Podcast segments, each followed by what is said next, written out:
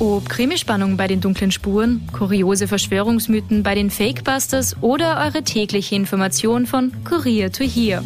Alle Podcasts des Kurier findet ihr unter www.kurier.at slash podcasts. Und jetzt der Alles außer Corona Podcast mit Klaus Eckel, Michael Nirvarani und Oma Sasam. Präsentiert vom Kurier. Herzlich willkommen, meine Damen und Herren, liebe Zuhörerinnen und Zuhörer äh, unseres Podcasts Alles außer Corona. Herzlich willkommen. Es begrüßen Sie Oma Sarsam. Schönen guten Morgen aus Wien. Klaus Eckel. Schönen guten Abend aus Niederösterreich. Und äh, Michael Nivarani wünscht einen wunderschönen guten Morgen und einen wunderschönen guten Nachmittag. Und äh, ich wünsche Ihnen eine wunderschöne Nacht. Es könnte ja auch jemand um drei in der Früh das hören. Ja. Glaubt ihr, dass mehr Leute in der Nacht hören oder dass mehr Leute untertags hören? Ähm, ich glaube untertags. Das ist so ein, ein, ein ich gehe in die Arbeit und höre den Podcast währenddessen an, glaubst du nicht? In der Nacht, wenn man das anhört, kriegt man Angst.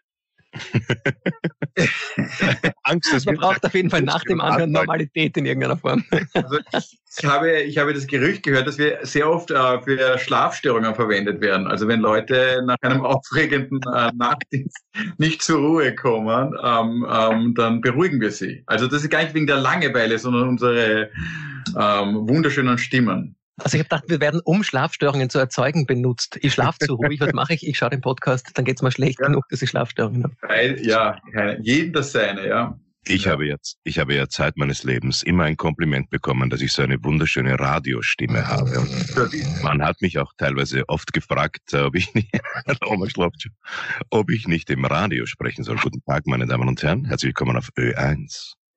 Eine total schöne Stimme, Nia. Ja. Wirklich eine sehr angenehme Stimme. Ja. Aber du hast eher, du hast, du hast ich eher so eine Weckerstimme. Bei mir wacht man auf und denkt sich, um Gottes Willen, was ist da los? Ich brauche einen Kaffee, sonst da packe ich den nicht. Und bei dir sagt ja, man, so eine angenehme Stimme. Ja, Zudem möchte ich Klassik vergessen.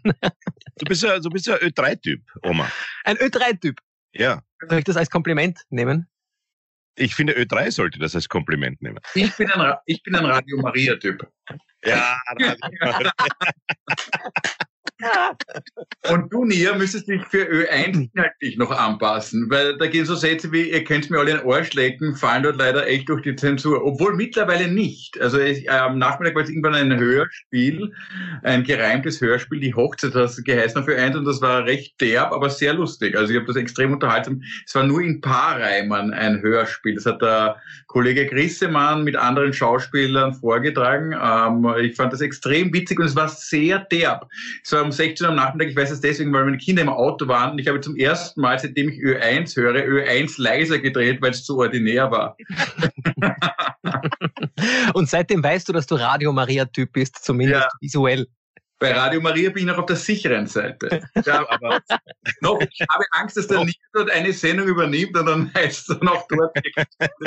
aber sagst du mal, ist Radio Maria ein Konkurrenzsender zu Radio Stephansdom? Nein, nein. Also da kenne ich mich sehr gut aus. Radio Maria ist wirklich ein klerikaler Sender. Also das ist wirklich, also während Radio Stephansdom ja eher ist auch ein klerikaler Sender, aber der hat nicht so einen Anspruch auf Missionierung. Während Radio Maria, da stehen schon ähm, gewisse katholische Gruppierungen, eher der konservativere Teil der katholischen Kirche dahinter. Also Stephansdom ist quasi der kommerzielle. Ist eher, eigentlich ist äh, Radio Stephansdom das Ö3 der klerikalen Sender. Das Weltliche ja. unter den Geistlichen. Also Radio Maria ist eher so diese Selbstgeißelungsgeschichte. Die sitzen dann alle da mit Keuschheitsgürtel und Nägel in den Hoden und solche Sachen. Genau. Am Schluss, ja, wunderschön. Ja, ist schön. Übrigens, an mir hat man mich, mich hat jemand von Ö1 gefragt, äh, weil du sagst, ordinär, äh, ob ich, ob ich Gedichte lese auf Ö1. Und ich habe gemeint, ja, das wäre doch cool, wenn ich das einmal machen würde. Und äh, würde das gern gemeinsam machen mit der Pianistin, die ich kennengelernt habe, mit dieser Dorothy ähm, Kademisak, äh, mit der ich euch ja betrüge, weil ich mit der ja auch einen Podcast habe. Äh, die Sendung heißt Die holde Kunst. Hm. Und ich war ein bisschen müde und ich habe tatsächlich verstanden, die Eude Brunst es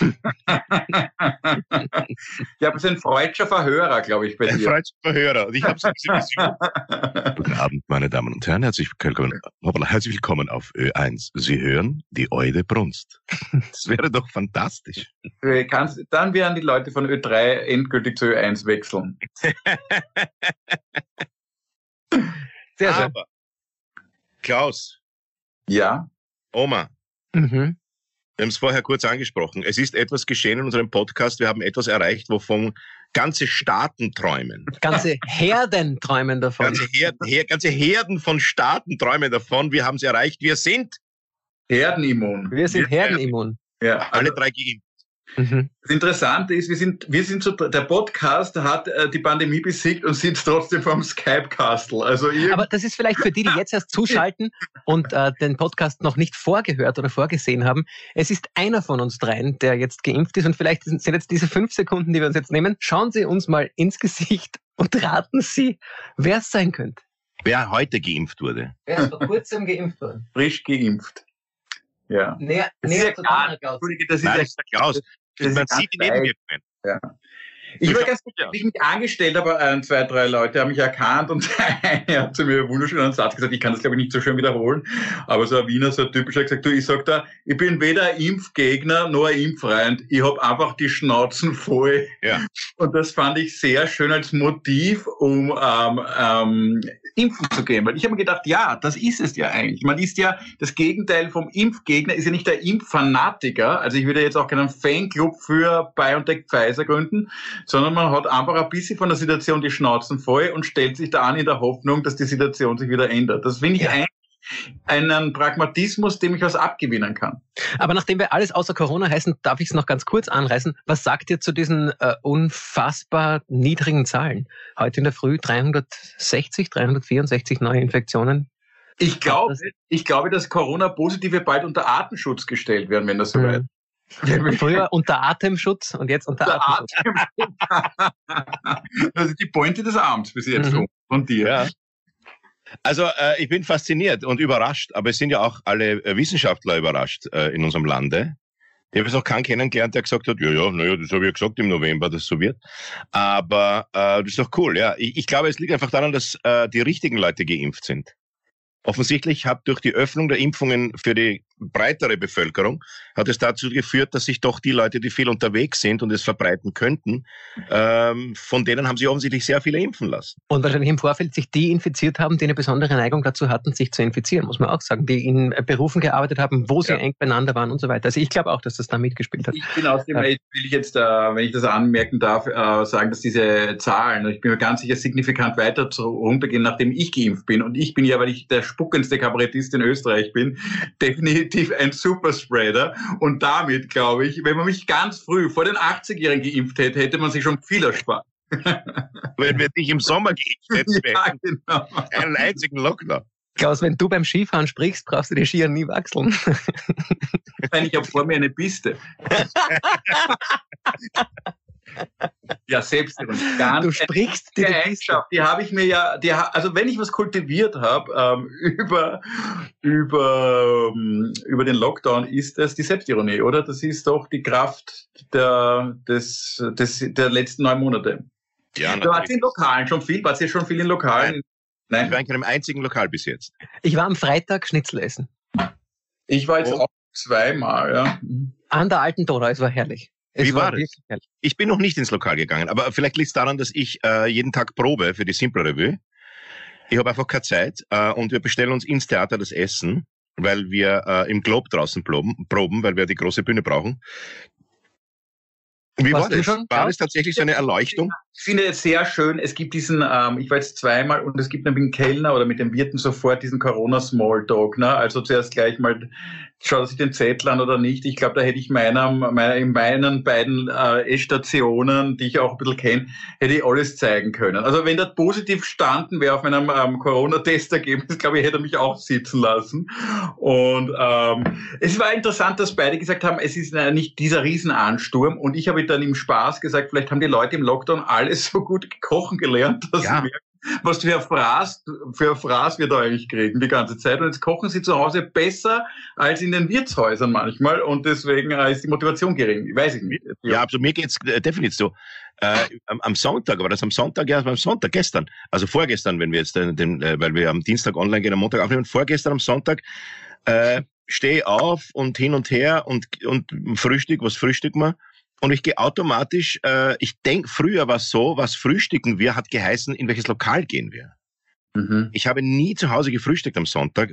Ich habe überhaupt zu Hause, ich habe alles nachgeholt, weil ich habe kaum zu Hause gegessen. Weißt du, vor der Vorstellung schnell, dann vielleicht noch nach der Vorstellung, zwischen der Probe und Vorstellung. Und ich bin automatisch zum Kühlschrank und habe äh, die Eier genommen und habe, äh, also aus dem Kühlschrank und habe äh, hab ein Omelette gemacht. Und meine Frau sagt zu mir, glaube, möchtest du nicht frühstücken gehen? Ach so, das hast du gemeint. Ich komme überhaupt nicht auf die Idee, mhm. dass ich mich irgendwo reinsetze, um was zu essen. So absurd. Jetzt, aber ich erlebt habe in einem Restaurant einen äh, Kellner, der schon lange nicht mehr dieses Gerät benutzt hat, um die Bestellung aufzunehmen. Und es war sowas wie eine Einigkeit. Wir haben beide gewusst, er war lang nicht mehr arbeiten in dem Restaurant und wir waren lang nicht mehr. Ich habe auch nicht mehr gewusst, er hat, er hat als erstes gefragt, was wollen Sie zu trinken? Und ich habe vergessen, dass man zuerst das Trinken schaut. Ich habe genau gewusst, was ich esse und habe nicht mehr gewusst, dass ich zuerst das Getränk bestelle. Und so waren wir beide so überfordert mit dem, was wir tun, obwohl es einfach nur Essen gehen war. Das ist, es war also, aber auf einer Ebene, wir waren auf einer Welle, haben wir nicht mehr gewusst, wie man essen geht. Pass auf, Marktlücke, Marktlücke, Fortgeh-Coach. Du ja, weißt, das ist, das ist es. wie du das machen sollst. Du, tolle Vorschlag für einen Arbeitsminister. Der überlegt eh gerade mit 500.000 Arbeitslosen, wer die umschult und es gehen 250.000 Leute fort und die anderen 250.000 coachen, die, die fortgehen. Aber ich glaube, ähm, ich glaube, der Super Smalltalk ist ja, wofür das 3G stehen kann. Das ist immer ein Super Smalltalk mit jedem Kellner. Das ist immer ein Lacher. Ne? Wofür kann 3G stehen? Also nicht geimpft, genesen, du sagst gezapft, getrunken, getorkelt. Und mhm. ähm, das sind immer schöne Smalltalk-Einstiege, finde ich. Wo ich jetzt merke, was mir zum Beispiel ganz wichtig ist, ich habe jetzt auch eine Vorstellung in Linz gehabt und ich habe ja gern dieses ähm, ähm, ich gehe auf ein Achtel noch wo rein mit meinem Techniker oder so am Schluss. Irgendwo schnell, schnelles Achtel, bevor wir ja. schlafen gehen. Und jetzt ist das, da merke ich erst das Problem, weil jetzt, bevor ich auf die schnelle Achtel wo reingehe, muss ich zuerst zu einer nächtlichen Teststraße fahren. Das heißt eigentlich, diese schnelle, spontane Achtel. Also am besten wäre es, wenn es in Zukunft ähm, ähm, so Fluchtachteln auf der Teststraße geben würde. Also eine Fluchttestung. Flucht. Gib mir noch Spiel auf eine Fluchttest. Du, du gehst gar nicht. Und noch wäre ein Fluchtabstrich mit für mich. Schön. Fluchtabstrich ist ein sehr schöner Begriff. Auch schön. Äh, haben wir schon einen Titel. Der Fluchtabstrich. Der Fluchtabstrich. Drei Fluchtabstriche auf Tisch 4. Aber haben Sie es gelesen? Es war in einigen Zeitungen wurde es auch publiziert, dass es ja mittlerweile wirklich eine Liste gibt, ähm, ähm, wo man ohne Test und ohne Maske, in welchem Lokal man ohne Test und ohne Maske sitzen kann. Ja, man darf ja, doch eh ohne Maske sitzen. Die wurde eben, äh, ich glaube, auf Korea.at und so weiter wurde die sogar verlinkt irgendwie oder ich habe das irgendwo, ähm, ja. da kannst du dir einige Lokale anschauen, wo die Wirten definitiv weder das eine noch. Ich habe mir gedacht, das ist ja großartig. Das Polizeinavi muss sich nur noch mit dieser Liste, das muss ja. einfach nur diese Liste einspeisen und fährt dann einfach einfach ähm, die Wirtshäuser ab. Ja, die Liste und, ist von der Bundespolizeidirektion, glaube ich. ja, die wurde geleakt, okay. Ja. Geleakt. Ja. Nein, also ich finde, man sollte sich jetzt schon noch an die Maßnahmen halten. Es ist ja eh schon so gut, dass jetzt auch nicht schaut, wenn wir jetzt noch drei Wochen die Masken tragen und den Abstand halten und wenn das so weitergeht, dann äh, dann ist es ja auch mit den wieder. Sebastian Kurz äh, hat ja von äh, Mückstein überhaupt äh, hält nichts von ihm. Was sagt ihr dazu, zu dieser Aktion, dass sich Mögstein traut, äh, so klar zu sagen, dass er das für entbehrlich hält, was der Bundeskanzler da ankündigt? Ich fand das sehr mutig, aber äh, er schönes, klares Statement. Bedenken, aber es wird nicht nutzen. Ich glaube, er hat, er hat schon jetzt wieder genug Minister zu sein. Wenn er dann noch zwei solche Sachen sagt, dann war es für ihn. Und schon fliegt er von der Schule. Abschlussliste. Ah, ich wollte aber noch eine kleine Episode erzählen, was ich ganz lustig fand. Ich war heute mit den Kindern im Hallenbad schwimmen im Happy Land am Vormittag, im, Happy, oh. im wunderschönen Happy Land. Also wunderschön, ja. aber es, also ich sage immer, das Happy Land macht zum ersten Mal glücklich, weil da es überhaupt keine Alternativen gibt, macht sogar das Happy Land glücklich. Aber ähm, was interessant heute war, ist diese, diese Absurdität der momentanen Öffnung, weil wir mussten in den Garderoben Masken tragen. Dann sind wir raufgegangen, manche mit den Kindern, da habe ich eine Mutter angeschaut, ja, muss ich jetzt beim Schwimmen eine Maske tragen, ja? Ähm, also, weil dort bist du genauso nah wie in der Garderobe, ja? Jugendliche, die sich dann fragen, ob dieser kleinen Wasserrutsche, wie viel Abstand müssen sie halten? Weil das ist natürlich alles, ich meine, das wäre ja auch absurd, wenn jetzt die Regierung sich überlegt, wie viel Stufen zwischen den einzelnen Kindern bei der Wasserrutsche Style. Also dann, dann sind sie sehr detailverliebt. Aber du merkst halt diese lang, diese, in dieser Grauzone, in der wir uns befinden, ja. entstehen extrem viel groteske Situationen. Ja, und wirklich äh, humorvolle. Weltweit wird, wurde, wurden heute Menschen auf andere Menschen draufgeworfen durch die hohen Wellen des Happy Lands und der Abstand wurde natürlich nicht mehr eingehalten. Ja? Und das auch ohne Maske, während wir in der Garderobe Wobei, im Wellenbad sind die Aerosole recht groß, da kann man ausweichen. Was Aber das ist neuer Humor. Ich bin in meiner Praxis gewesen und habe wie immer die Maske aufgehabt die ganze Zeit und nach dem harten Praxistag mich geduscht äh, und stehe unter der Dusche und bin quasi fertig mit dem Duschen und komm drauf, dass ich die Maske noch auf habe. Und dann habe ich gedacht, ja natürlich, aber wirklich, aber wirklich, es war, es war schon ein bisschen anders beim Duschen. Es war anders, aber ich habe gewusst, ja, es ist, also in diesem Badezimmer war definitiv, die Praxis war leer, äh, niemand mehr da, alle Patienten weg, nur mehr ich, Dusche und Maske. Und ich denke mir auch, wie muss, also wie grotesk muss das Bild eines nackten Mannes unter der Dusche ohnehin schon sein. Aber wenn dieser nackte Mann nur eine Maske im Gesicht trägt, weil er darauf vergessen hat, sie vom Duschen abzunehmen, ist das ein, ein schräges Gefühl. Wobei ich sagen muss, Klaus, ich bewundere dich sehr, dass du dann dieses Hallenbad gehst, weil mir graust ja generell vom Hallenbad. Also ich habe ja Angst äh, von Fußpilz über ähm, Schamlippenentzündung, alles Mögliche habe ich Angst. Also wir haben uns auch schon vor Corona, äh, Corona nämlich, äh, immer wieder was geholt, was, was antibiotikapflichtig war nach einem Thermenbesuch. Du, aber du kannst dir nicht vorstellen, wie glücklich heute meine Kinder waren. Und das habe ich schon gesagt, wir haben dieses Thema schon zehnmal besprochen, aber der Entzug von ganz ähm, Dingen erhöht unsere Wertschätzung. Anders geht es sich bei Menschen. Und das Happy Land ist wirklich kein großes Highlight normalerweise. Oh ja. Oh ja, man redet das Happy Land nicht schlecht. Ja, es ist ah, das, das, ist ein sehr schönes Bad. Ja, also großartiges Happy Land. Das hat 14 Millionen äh, Euro gekostet letztes Jahr, die Sanierung und reingekommen ist eine Wasserrutsche. Es gab auch hier einen kleinen ÖVP-Skandal. Es gibt ja nicht nur auf der Bundesebene ÖVP-Skandal. Auch im Happyland. Also die Türkisen sind überall. Ähm. Es gibt nicht nur die Chat-Protokolle, auch die Wasserrutsch-Protokolle. Genau. Die haben ein Wasserrutschen-Emoji geschickt und dann ein Daumen hoch-Emoji. Und es kostet jetzt 14 Millionen. Ich, Na, liebe, ich liebe meine Rutschi. ja, genau. Ich wollte nur sagen, dass die Kinder so glücklich waren, als wären wir heute ja. ins Disneyland geflogen. Und das ist absurd. Ich glaube, dieser Zustand wird nicht lange aufrecht äh, äh sich erhalten können, aber jetzt war es ein schöner Moment, das muss ich zugeben. Nein, ich finde das auch.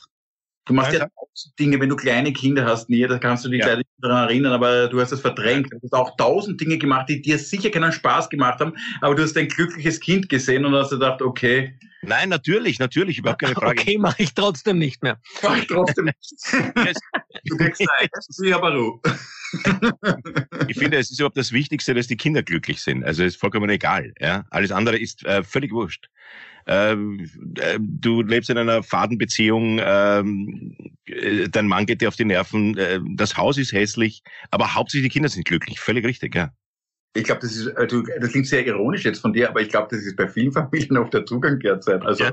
Ja, Hauptsache wir machen die, wir, der, der gemeinsame Nenner, die Kinder, wir machen die glücklich. Natürlich, ja, ich hätte gerne ein eigenes Leben, aber nein, Hauptsache die Kinder sind glücklich. Kinder sind glücklich ja. Ich halte das für einen, äh, der, der, ich halte das für den dritten Irrtum in der Menschheitsgeschichte, dass wir alles tun müssen, dass unsere Kinder glücklich sind, dass wir sie fördern müssen und uns die ganze Zeit nur um diese Kinder kümmern und herumschaseln. Ich finde das ein Fehler. Ich finde, Kinder sollte man sagen, heute die Pappen und setzen in ein Zimmer und wenn der Vater ist, spürt ihr mit die Zeichen, aber komm, komm frühestens in drei Stunden wieder raus.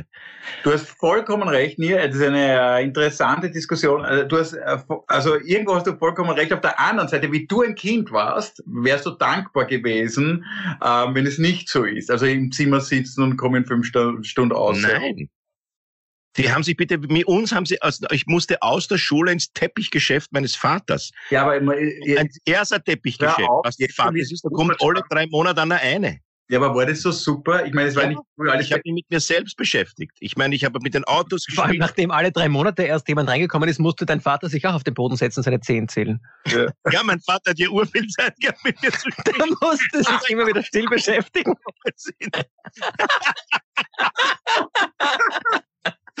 ist klar, dass du das von ihm gelernt hast, Nia. Nein, aber lass mich. Du hast recht.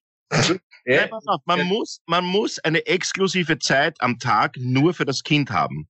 Exklusive Zeit heißt aber nicht, dass ich jetzt, dass ich ins Disneyland fahre oder, oder dort noch fahre oder einen Kurs mache. Gar nichts. Exklusive Zeit heißt, ich setze mich am Boden, und sagt dem Kind, was willst du machen, was macht man? Und das Kind sagt, ich will, dass du dir mit dem Finger in die Nase fasst, dann machst du das einfach. Und wenn das Kind sagt, ich will aber jetzt ein Eis, dann geht man Eis essen. Und diese Zeit, ja, die kann dauern von 25 Minuten bis zwei Stunden. Aber es ist egal, mindestens, glaube ich, eine halbe Stunde sollte sie pro Tag dauern. Den Rest soll es die Pappen halten, äh, und äh, sich in das Leben der Erwachsenen einfügen, weil sonst lernen sie das einfach nie. Ja, und aber sind enttäuscht, wenn sie als Erwachsene irgendwelche Anforderungen haben. Was ist denn mit dem Kinderarzt schon wieder? Der macht ein Gesicht. Geh jetzt auf dein Zimmer, Oma, und gib eine Ruhe. Na sag, du bist da dagegen, bitte sag was. Ich bin nicht dagegen. Ich würde es nicht, ich würde es nur nicht äh, so formulieren, dass ich sage, sie haben sich dann an die Erwachsenen. Ich würde es anders formulieren, weil es klingt so, das, du wirst so unsympathisch, wenn du das sagst, näher. Ich Nein, rette dich jetzt gleich. das Leben ihrer Eltern anzupassen. Nein, die, die, ich, sag, ich versuche, schau mal, ich gebe dir Worte okay. vor und du sagst, ob du dich damit auch identifizieren kannst. Du okay, gibst ja. ihnen eine Struktur vor, eine Arbeitsstruktur und damit zeigst du ihnen, wer du bist. Und dadurch, dass du ihnen zeigst, wer du bist, können sie dir folgen. Wenn du das nicht tust und ihnen nur folgst, wissen sie nicht, wer du bist und in Wirklichkeit laufen sie sich ja, selbst Wenn sie so blöd sind, dass sie nicht wissen, wer ich bin. Unglücklich. Ja. Aber das deswegen, ich sagen, glaube, ich hast du das so gemeint? Ja. Ich, hast du, ich, ich ich habe so verstehen wollen. Äh, ich glaube, es ist, wir müssen ihnen natürlich zeigen, wer wir sind. Ich bin in diese Falle, wie so viele wahrscheinlich auch, äh, getappt, dass ich den Kindern äh, alles ermöglichen wollte, was nur geht und habe gemerkt, dadurch werden sie nicht glücklicher, im Gegenteil. Dadurch verlieren sie Halt. Und wenn ich ihnen zeige, wer ich bin und sage, ich kann jetzt nicht, ich muss jetzt arbeiten, ich habe jetzt das, aber du kannst dabei sein oder kannst jetzt nicht dabei sein, später bin ich wieder da, ähm, haben wir so eine Struktur vorgelebt bekommen. Das geht. Aber ich, aber ich möchte ich noch einmal zusammenfassend sagen, egal wie scheiße die Ehe ist, Hauptsache die Kinder sind glücklich.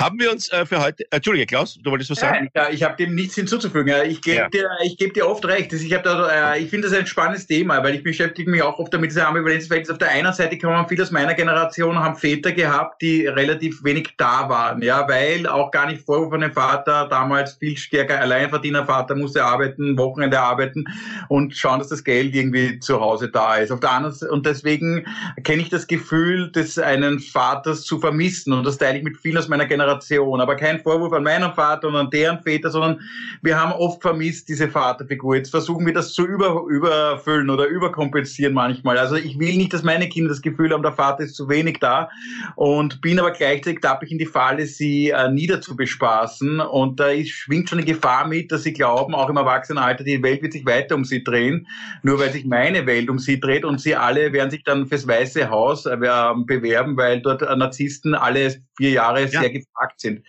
Ja, Diese Art, wie wir unsere Kinder äh, erziehen, fürchte ich ein bisschen, ob wir nicht eine Generation von Diktatorinnen und Diktatoren ja, heranzüchten. Völlig richtig. Dann sagen deine Kinder am Abend, bitte Papa, erzähl uns heute keine Geschichte. Äh, meine Kinder sagen, bitte mach, ist heute wieder Podcast, die hoffen. meine Kinder wollen sieben die Woche. Sieben Wieso macht sie nicht öfter Podcast? Ein guter Podcast ist jeden zweiten Tag, Papa. Ja. Ja, aber du, äh, weil du gesagt hast, Nia, du hast noch von deinem Vater äh, gesprochen und dem Teppichgeschäft. Ich bin im äh, arabischen Restaurant meines Vaters aufgewachsen. Und ja, da, war ich natürlich auch immer. Da ist auch niemand gekommen, somit Nein. mussten wir das Essen selber essen die ganze Zeit. Es war eh nicht viel anders. Aber Entschuldigung, da muss man noch einen ganz spannenden Punkt, ich war vor kurzem auf Ö1 und das finde ich ganz interessant, ähm, weil da hat eine ähm, Pädagogin aus Salzburg, eine sehr gescheite Frau, ich habe das sehr lange zugehört, ähm, die hat gesagt, das ist ganz absurd, was ihr erzählt, ist nämlich, was Kindern am meisten reizt. Du, Nia, warst im Teppichgeschäft von deinem Vater, der Oma war im Restaurant, ähm, das heißt, ihr habt mit echten Dingen gespielt. Was machen wir oft mit Dingen? Wir geben ihnen Puppenküchen und wir geben ihnen ein Werkzeug aus Holz, anstatt einen, einen wirklich kleinen Akkubohrer in die Hand zu drucken oder einen echten einen Kochtopf in die Hand zu drücken. Man kann das ja ein bisschen reduzieren, damit man jetzt nicht äh, alle fünf Minuten ins Krankenhaus fahren muss, die schlimmsten Gefahren. Aber prinzipiell dauert ewig lang, bis Kinder mit echten Dingen spielen dürfen von Erwachsenen. Und das reizt sie am meisten. Es reizt sie ja viel mehr mit unseren Dingen zu spielen, als mit den äh, Plastikversionen von unseren Dingen. Und das wird oft übersehen. Deswegen glaube ich, ist ja eure Kinder jetzt sehr gelungen. Mein Vater hat in einem Rechenzentrum gearbeitet. Das war, da gab's, da konnte nicht. Aus dem Server. aber wir haben am Server ähm, urinieren können, vielleicht als Kind. am Server urinieren. So, ja, aber das finde ich einen ganz interessanten Gedanken, weil da Nier das so erzählt äh, mit dem, ja. mit dem Teppich. Ich finde das, ähm, das stimmt, weil wir sind da im Leben der Erwachsenen dabei. Das hat einen großen Reiz. Ja, wir waren im Leben der Erwachsenen. Auch bei uns, bei meinen Eltern, die haben sich nicht gedacht, dass wir sind hochbegabt oder was. Die haben gewusst, es sind zwar Trotteln, hoffentlich kommen sie durch die Schuhe und fertig. Es glaubt ja auch jeder, dass... Sie haben einmal Recht gehabt und einmal sich geirrt. Beim Trottel haben sie Recht gehabt, der kommt durch die Schuhe, haben sie sich geirrt bei dir. Es weiß auch... Nein, meine Schwester ist eine doppelte Magistra. Also, ja, stimmt. Hat alles überkompensiert. Die, die, die, die, ja. die Schande des Bruders. Die macht deine Matura auch noch einmal nach. Ja. Nein, aber weißt du, wir haben sie nicht geführt. Bei uns hat keiner, heute glaubt ja jeder, dass er begabte Kinder hat. Es Nein, weiß aber auch jeder, dass jeder glaubt, dass jeder begabte Kinder hat, aber jeder glaubt, dass bei ihm stimmt. Ja. Ah, das ist aber interessant. Ich glaube, deswegen ist auch der Alkoholkonsum so stark angestiegen, weil wir trinken uns die Kinder begabt. ich finde, das ist ein schöner, äh, das ist ein schöner Titel. Wir trinken uns die Kinder begabt, ist sehr guter Titel. Die Oma schreibt auf. Hast du was zum Schreiben? Hab ich, ich habe schon geschrieben, wir trinken uns die Kinder. wir trinken uns. Burli, mach da nichts draus, ich sauf mir das Zeug ich sauf mir die gescheit. Achte Leber, bis, bis mein kleiner Burschen ist. sauf ich, bis mein Burschen ist. Das ist ja sauf bis mein Burschen ist, ist der auch bessere Titel. Auf bis mein Burschen ist, ist auch nicht schlecht. ja, darum ist der Alkoholkonsum so gestiegen im Lockdown. Ja, geht euch das Saufen ab? Ich habe, überhaupt, ich habe überhaupt nicht aufgehört. Ich habe diese französische Weinbauernregel und die hilft mir eigentlich ganz gut. Also ich mache, setze ich ein, meistens jetzt ein, die hilft mir. Ich trinke, ich hoffe, ihr kennt sie, die äh, französischen Weinbauern sagen, sie sind, sie trinken nie Alkohol außer einen Tag in der Woche. Äh, nein, sie trinken immer Alkohol außer einen Tag in der Woche nicht, eine Woche im Monat und ein Monat im Jahr nicht. Kennen Sie ja. die französische Weinbauernregel? Äh, genau. So ich trinke so lange, bis ich französische Weinbauern sehe. Echt oft dann kein Alkohol. Überraschend. Ich habe am Anfang hat sie auch so sexy geklungen, aber ich, ich merke, wenn man sich dran hält, ich brauche Struktur bei sowas. Weil sonst trinke ich jeden Tag ein bisschen was. Ich brauche Struktur. Na, mir ist lieber äh, lange nichts und dann sehr viel, weil jeden Tag ein bisschen was, da hast du ja nichts davon. Ich bin lieber äh, zweimal im Monat Blunzenfett. Äh, das ist interessant, dir schmeckt der Alkohol überhaupt nicht mehr. Nein, das ist ja eine Droge. Ich meine, let's face it, Kinder, das ist ja... Du bist Ergebnistrinker, oder? Also Ergebnistrinker, ja. Ich trinke ja nur, damit ich angesoffen werde. Also am liebsten würdest du äh, infundiert werden. Dann ja, müsstest du es nicht blöd schmecken. Äh, infundiert, ja, genau. Ja. Ja. Versteht das eigentlich, Oma, dass äh, dieses, äh, dass wenn man sich eine Flasche, also wie es geht, dass man über den Darm, also wenn man in den, wenn man sich eine, einen Wodka-Klistier geben lässt, dass man betrunken wird? Äh, ich bin relativ sicher, der Darm ist ein potenzieller ähm, Absorber äh, Nahrungsmitteln. Und deswegen funktioniert Essen und Trinken auch. Und ähm, ob du es jetzt von oben oder unten gibst, ja. ähm, ändert natürlich die Geschwindigkeit und äh, es, es Schön wird auch war dein jedem Gesicht bei meiner, nach meiner Frage. Der Gesicht, das ein Gesicht gemacht von, warte mal, du musst überlegen, wie war das letztes Mal? So ja, ähm, also ich, ich, na, es war Tequila das letzte Mal, deswegen habe ich überlegen müssen, ob das der Whisky auch geht. Meine Herren, wir haben uns ein Thema vorgenommen. Wir haben uns ein äh, schönes Thema überlegt. Alkohol genau. und den Exzessen, so schön sie sind. Ähm, ja, ist aber auch eine Form von Freiheit, äh, sich äh, dem Alkohol hinzugeben oder auszuliefern. Und ähm, ich habe mir überlegt, dass, äh, ich finde, dass, dass die Frage nach Freiheitsgefühl eine sehr spannende. Äh, nämlich, was macht Freiheitsgefühl aus? Wie viel Kontrolle braucht es, um sich frei zu fühlen? Darf man überhaupt kontrolliert werden, um sich äh, in einem freiheitlichen oder Freiheits, ähm, wie soll man sagen, Freiheitsgedankenfeld bewegen zu können? Mit einem einfachen kurzen Satz. Wie viel Führerschein braucht das Freiheitsgefühl? Und wenn es keinen Führerschein hat, wie viel Taxi braucht das? Ich habe zum Beispiel keinen Führerschein. Wie geht's dir damit? Fühlst du dich frei, dich bewegen zu können? Ja, schau, es ist wie mit der Jungfrau. Äh, woher soll ich wissen, ob ich es vermisse? Ich habe es nie gemacht. Mhm. Das heißt, du bist eigentlich ähm, Führerschein Jungfrau, könnte man sagen. Ich bin, ja. ich bin äh, Autobahnjungfrau, ja. Aber es behaupten auch viele Jungfrauen, dass sie Jungfrauen sind und in Wahrheit ähm, haben, hatten sie schon Erlebnisse. Vielleicht ist das ja, ja behaupte ich, dass ich Jungfrau bin. Ich hatte schon, sagen wir so, ich hatte so ein äh, ein bisschen Petting mit so einem ja. Steuerknüppel. Ich bin natürlich gefahren. Und äh, ein E-Scooter. Autodrom. mich verliebt in einen E-Scooter. Nein, aber ich bin gefahren beim Drehen. Wir haben gedreht, äh, damals schon äh, vor 150.000 Millionen Lichtjahren, Lichtjahresentfernung, haben wir gedreht äh, I Love Vienna und da musste ich zum ersten Mal fahren. Und es war sehr lustig. Ich habe da drei, vier Fahrstunden genommen und habe das halt so geübt mit dem, mit dem Schalten rechts. Aber nur theoretische. das theoretische Fahrstunden. Nein, pass auf. Und komme zum Set, um sechs in der sieben in der Früh. Und das war ein Renault und die Schaltung war nicht da unten, sondern die war oben. Und das habe ich natürlich mhm. nicht geübt. Ah, weißt du, das waren diese alten Autos. Ähm, dann bin ich, glaube ich, noch einmal Auto gefahren bei der Mamba kurz, aber ich kann es natürlich nicht. Mhm. Und ich, ich meine Tochter hat jetzt endlich den Führerschein gemacht und sie fährt jetzt, fährt fast jeden Tag und hat eben sowas ähnliches wie unser Thema gesagt. Sie, ich, ich, ich, kann's, ich wach auf in der Früh und denke mir, ich steige heute ein und fahre einfach wohin. Mhm. Sie sagt, das ist so ein super Gefühl. Und das kenne ich natürlich nicht. Das ist wirklich ein schönes Gefühl.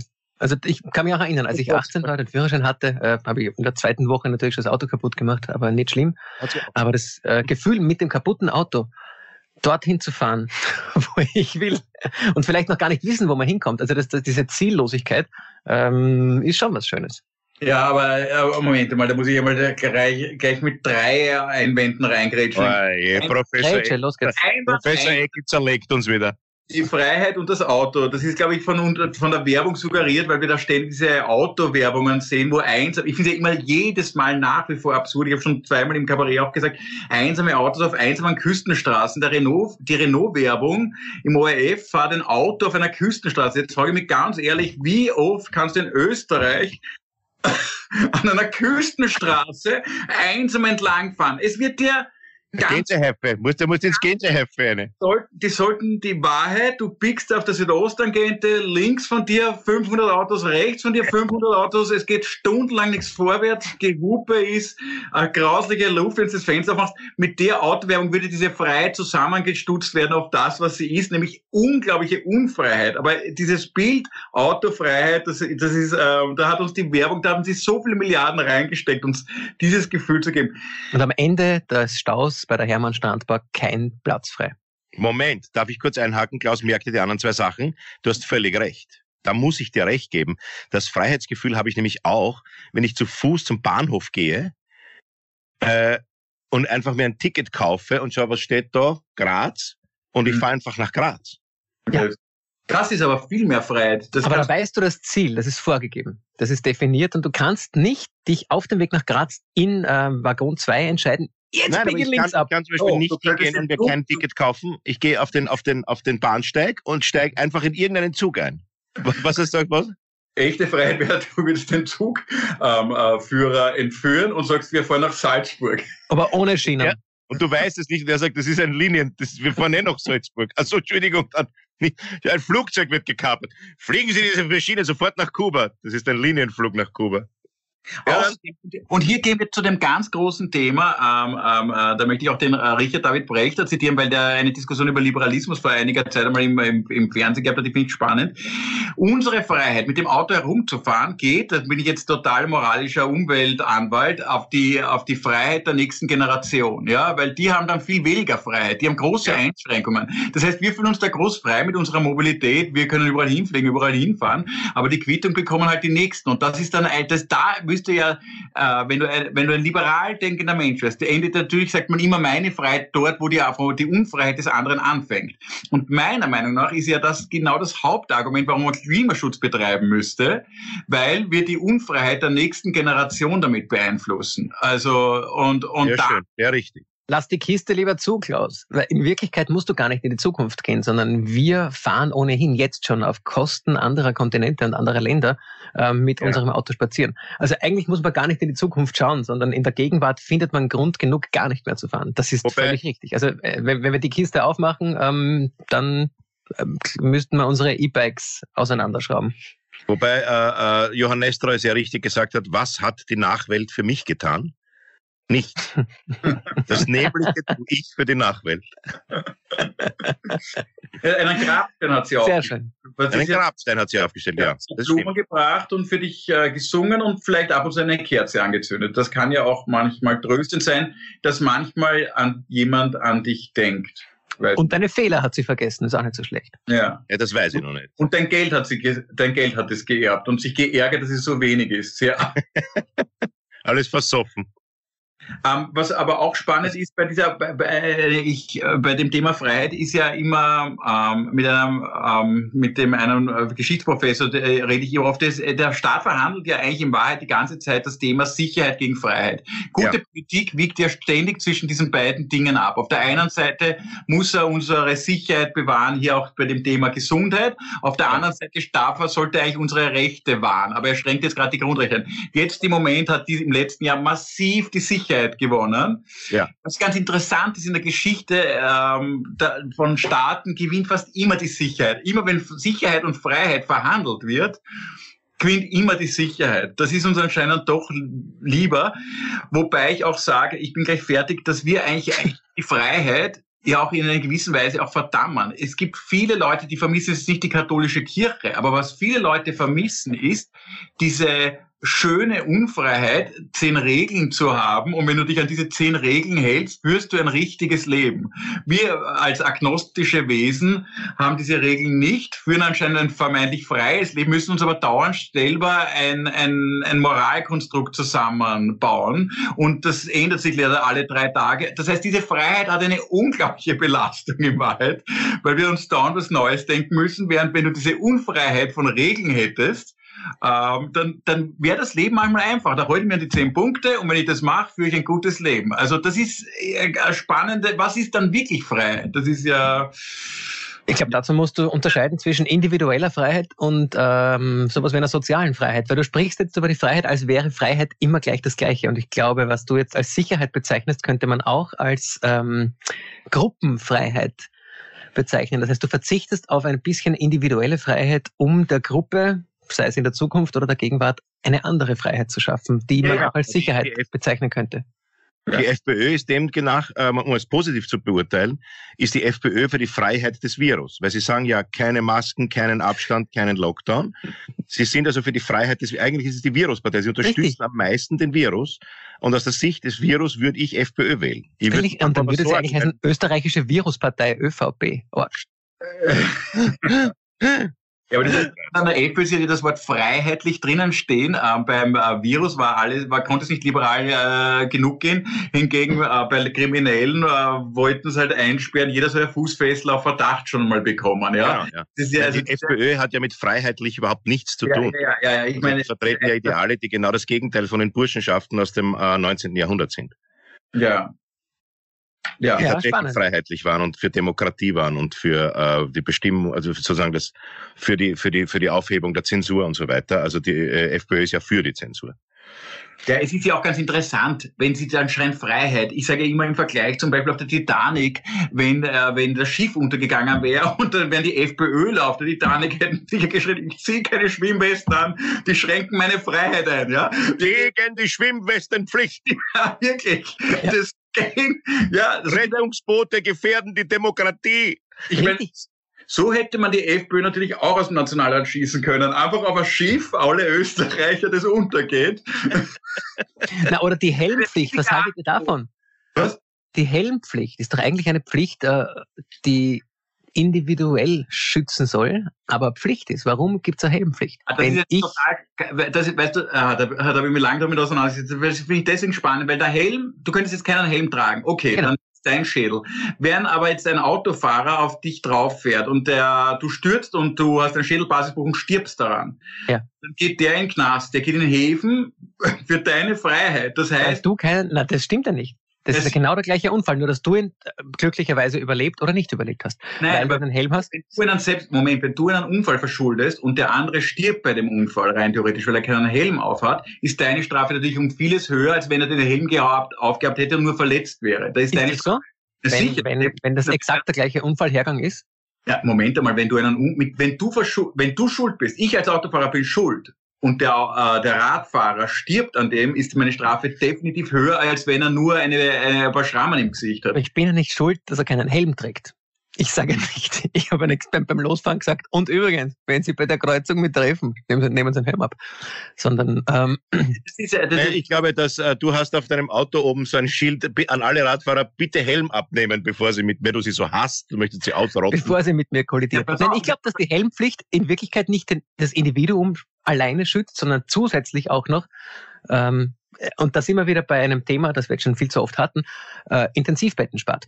Und ich glaube, dass das etwas ist, dass die Aha. individuelle Helmpflicht eigentlich etwas für, das, für die Gesellschaft ist. Ja, aber dann gibt ah, da gibt's, es gibt eine, ich glaube, ich weiß nicht, was eine die Studie ist, aber das ist, kann man sogar in der Alltagsbeobachtung machen. Wenn Leute, man hat ja mal erforscht, wenn Radfahrer einen Helm aufhaben, dann nähern sich die Autos äh, dann ist der Abstand von den Autofahrern zum Rad geringer, weil es herrscht eine Scheinsicherheit. Ich merke selber, wenn ich einen vor mir einen Radfahrer habe, ohne Helm, dann fahre ich einen größeren Bogen um den. Das heißt, in Wahrheit ist ja relativ interessant, der hat eigentlich was auf, was mir eine trügerische Sicherheit gibt. Ich habe ja dann im Scherz mal immer gehabt, man bräuchte Fahrradhelme, auf denen Perücken drauf sitzen.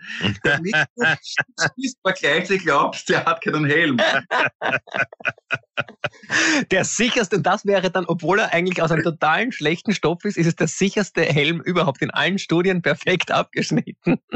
Und das Zweite, was du sagst mit der individuellen Freiheit, ist ja auch so was Spannendes. Zum Beispiel, du siehst heutzutage in den Jugendstudien zum Beispiel, dass viele 20-Jährige, ich weiß nicht, wie es deiner Tochter geht, Anir, aber die wissen oft, die haben wahnsinnig viele Möglichkeiten beruflich zu tun ja. und wissen überhaupt nicht mit dieser Freiheit umzugehen. Das ist eine Riesenbelastung. Wir haben, die haben eine Riesenbelastung. Früher war es doch irgendwie, also ich will überhaupt keine falsche Nostalgie, früher war alles besser, aber zumindest diese Unfreiheit hatte einen Vorteil. Der Sohn vom Schmied wurde Schmied, der Sohn vom Bäcker wurde Bäcker, der Sohn vom Dachdecker und der Sohn vom Arzt oder die Tochter vom Arzt wurde Ärztin, ja, also da, ja, und wahrscheinlich, der, ja, das, der, und gerade bei Zirkusdirektoren merkt man das, das über, über 20 Generationen.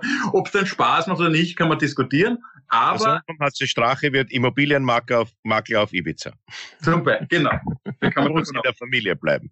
Nein, also der Sohn vom Strache spielt nur mit russischen Mädchen im Kindergarten.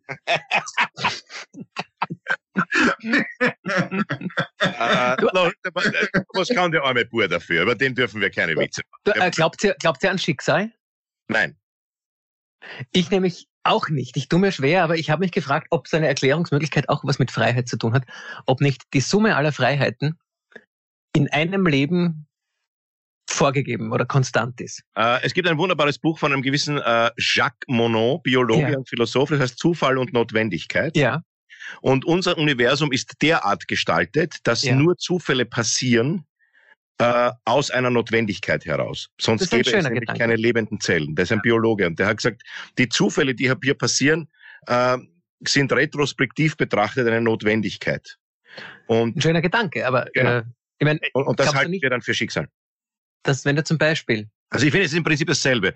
Ob du dich ob zufällig was passiert oder ob es, ob es, ob es passieren muss, ist dasselbe, weil es darauf ankommt, was daraus wird. Das Aber wenn du dir zufällig bei jeder Schularbeit in der Schule vornimmst, dir aus deiner Freiheit hinzuschreiben, nur was du Lust hast, dann hast du bei der Berufswahl später dafür weniger Freiheiten. Deswegen meine ich, ist die Summe aller Freiheiten konstant. Wisst ihr, wie ich meine? Die Summe aller Freiheiten ist konstant. Die Summe aller Freiheiten ist konstant. Deswegen meine ich. Darf ich euch noch was fragen, was ich ja. auch besonders interessant finde? Ist nicht oft Einschränkung, bewusste Einschränkung, über das habe ich auch schon mal nachgedacht, ein Freiheitsgewinn? Wenn ich zum Beispiel, so wie du mal gesagt hast, ein Jahr, ich trinke keinen Alkohol oder ich entscheide mich in Beziehungen, ich betrüge einfach nicht. Ich betrüge meine Frau einfach nicht. Oder beides zwei große Fehler. Weiter. Ja, bei, bei, du hast beide schon probiert, beides. Ähm, ja, wurscht. Auf alle. Auf alle Abbruch, Abbruch. Aus, Abbruch, aus. Entschuldige, weiter. Auf alle Fälle mit dieser bewussten Einschränkung gewinnt Das war ein Scherz. Dann heißt sie, ich habe es dann heißt immer, ich unterbreche. Ich hab, wir unterbrechen den Klaus dort. Ich habe jetzt einen Kompromiss gefunden. Ich betrüge nur, wenn ich betrunken bin. Weiter? Ja, ich bin eh schon auf und du, und, äh, du, das war ohne Küssen, wirklich. Es ist, auch ein Fre es ist auch ein Freiheitsgewinn, einmal den anderen zuzuhören. Was sagst du? Beschränkt was euch beim Reden und hört mir zu. Das ist ein Gewinn. Nein, das seht ihr leider an. Jetzt, was willst du noch sagen? Die Beschränkung führt zu einer größeren Freiheit. Nein, ich, ja, das meine ich. Deswegen zum Beispiel, das ist natürlich... Äh, äh Meine Damen und Herren, wir verabschieden uns. Das war... Nein, Klaus, sag bitte, sag. Nein, ich bin ja schon fertig. Ich, äh, das ist ja leider die klugen Sachen, die aus meinem Mund kommen, stammen. Kann man noch was Tröstendes? ähm, Nein, Entschuldige. Die klugen Sachen stammen von wem? Ähm, das ist ja, es ist eine altkluge buddhistische Weisheit im Prinzip. Die haben, machen ihr Leben nur von dieser Einschränkung. Die ganze Zeit einschränken, einschränken. Und da, da, ich finde nicht alles klug im Buddhismus, aber das finde ich schon klug, dass man dadurch einen Freiheitsgewinn hat. Man entscheidet sich für ein gewisses Leben ähm, und sagt, okay, ähm, ich überlege mir nicht die 80.000 Optionen, die ich sonst habe und habe dadurch eine unglaubliche Freiheit. Und gibt, das ein, aus, aus dem kann ein Glücksgefühl entstehen, glaube ich. Ja, äh, ob das nicht ein bisschen dafür spricht, dass wir uns alle einfach ins Gefängnis sperren lassen sollten. Vielleicht auch nicht wirklich glücklich machend. Ich glaube, es bedeutet nicht Freiheit, äh, das zu tun können, wofür man sich... Treue vergleichst du also jetzt mit Gefängnis. Deiner Frau Treue ist Einzelhaft, entschuldige bitte. Ja. Das ist mir gerade so ein bisschen zu heiß, Entschuldigung. Die Freiheit, was ist denn mit dem Oma jetzt? Steig lieber aus, ich bin jetzt nur noch akustisch dabei für unsere Zuhörer. Optisch wieder hier, hallo. Nein, alles gut. Freiheit ist, glaube ich, die, die, die Möglichkeit, die Zeit zu haben, aus diesem Überangebot überhaupt was aussuchen zu können. Weil natürlich sind wir komplett überfordert wenn wir die oft schon so zitierten 35 verschiedenen Joghurtsorten im Supermarkt uns aussuchen müssen. Früher hat es ja. A-Joghurt gegeben, das ist genommen fertig. Jetzt musst du links drehen, rechts drehen. Die Witze haben wir alle tausendmal gemacht. Und das ist aber völlig richtig, steckt eine Wahrheit dahinter. Und die Freiheit ist aber, die Zeit zu haben und zu sagen, so pass auf, ich überlege mir, ich nehme, ich verwe Verweigerung ist eine große Freiheit. Nein, ich gehe nicht dorthin. Nein, ich nehme dieses Angebot nicht an. Nein, ich bleibe heute zu Hause. Ihr kennt mich in Ohrschlecken. Ich gehe nicht in die Arbeit. Das ist Freiheit. Es gibt nein, ja die nein, Angst vor großen freien Flächen. Agoraphobie. Ja. Das ist die Fläche, wo du in jede Richtung gehen kannst, in die du gehen willst. Und das löst bei vielen Angst aus. Und ich, ich kenne es aus der Kunst, wenn ich versuche, etwas zu schreiben und jede Freiheit habe, die ich, die ich mir nehmen kann, ist es natürlich viel schwerer. Ich nehme an, ich weiß es nicht, bitte sagt, ob es euch ähnlich geht, als wenn du in zehn Seiten eingeschränkt bist und es gibt nur ein kleines Auswegerl, das man vielleicht gar nicht erst erkennt. Und über das Auswegerl entsteht eine viel schönere Kunst, eine viel schönere Nummer, eine schönere, eine schönere Pointe als über die komplette Freiheit. Die Angst vor grazenden Pullovern heißt übrigens Angora. Angora-Phobie. Also ähm, wie so deine, wenn ich den äh, buddhistischen Lehrmeister Michael Nivarani zusammenfassen darf, das Nein zu anderen führt zum Ja zu mir. Ja, natürlich, genau. Das ist sehr schön. Ein, ein, ein Kalenderspruch, den ich auf meinen Kalender gleich, aber ich schön. Ja, ja, verstehst du? Äh, indem du sagst, äh, du sagst nicht Nein äh, äh, äh, äh, zu dir selber, sondern du musst zu den Anforderungen von draußen Nein sagen. Du musst sagen Nein, Nein, aber deswegen, da komme ich jetzt zum Beispiel, was ist das größte, die größte Verneinung gegenüber dem Leben? Meiner Meinung nach, ich habe das ja auch in dem Buch ähm, geschrieben, ist das der Schlaf. Der Schlaf. Der Schlaf entzieht sich dem Leben. Deswegen ja, ist ja auch meine äh, Theorie, dass äh, der Kapitalismus nichts mehr fürchtet als den Schlaf, weil ja. der Schlaf ähm, ist null produktiv. Der Schlaf kauft ja. nichts, der Schlaf will nichts, der Schlaf will schlafen. Ja? Und in Wahrheit versucht man in den letzten Jahrzehnten gerade den Schlaf zu optimieren. Von acht Stunden auf sieben Stunden, auf sechs Stunden. Jetzt gibt es schon Tipps, wie mit fünf Stunden Schlaf auskommen, damit ich in diesen ganzen Leerzeiten, die ich sonst habe, noch mehr auf Amazon und äh, bestelle oder noch mehr genau. Dinge nachgehe. Das heißt, der Schlaf ist das Ja, äh, ist das ja das Nein. Äh, Schlaf ist Nein sagen, ja zum ja, also ich glaube, wir sollten Protest, Moment, wir sollten Protest büßeln. Wir sollten einen Tag im Jahr. Aber Moment, ja, Protestbüseln. Der Schlaf ist die größte Waffe gegen den Kapitalismus. Und drum sind die Reden von der Randy Wagner so fad, damit wir alle einschlafen und nichts mehr kaufen können. Die hat den Kommunismus verstanden. Sie hat ihn. ja, wir kommen jetzt von äh, Freiheit zu Randy Wagner. Okay, aber die hat ja zum Schön. Beispiel. Ist doch schön. Ja. Was? Schöner Übergang, ja. Schöner Übergang, äh, meine Damen und Herren. Wir sind bei 57. Äh, wir sind bei ganz vier Minuten, genau, ich glaube auch. Ja, ja. Da, was? Wir sind bei äh, ganz vier Minuten. Ganz viel, wir haben viel, viel zu viel Zeit. Ich ja. habe noch einen äh, buddhistischen Abschlusssound, äh, falls du noch einen buddhistischen Abschlusssatz mit deiner Radiomoderatorenstimme hast, Nia. Meine Damen und Herren, wenn Sie müde sind, wenn du müde kann, kann ich eine buddhistische Weisheit. Wenn Sie diese Scheißmusik hören, werden Sie es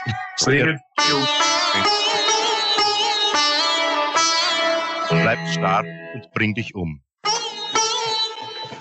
Ja. Wir sehen uns.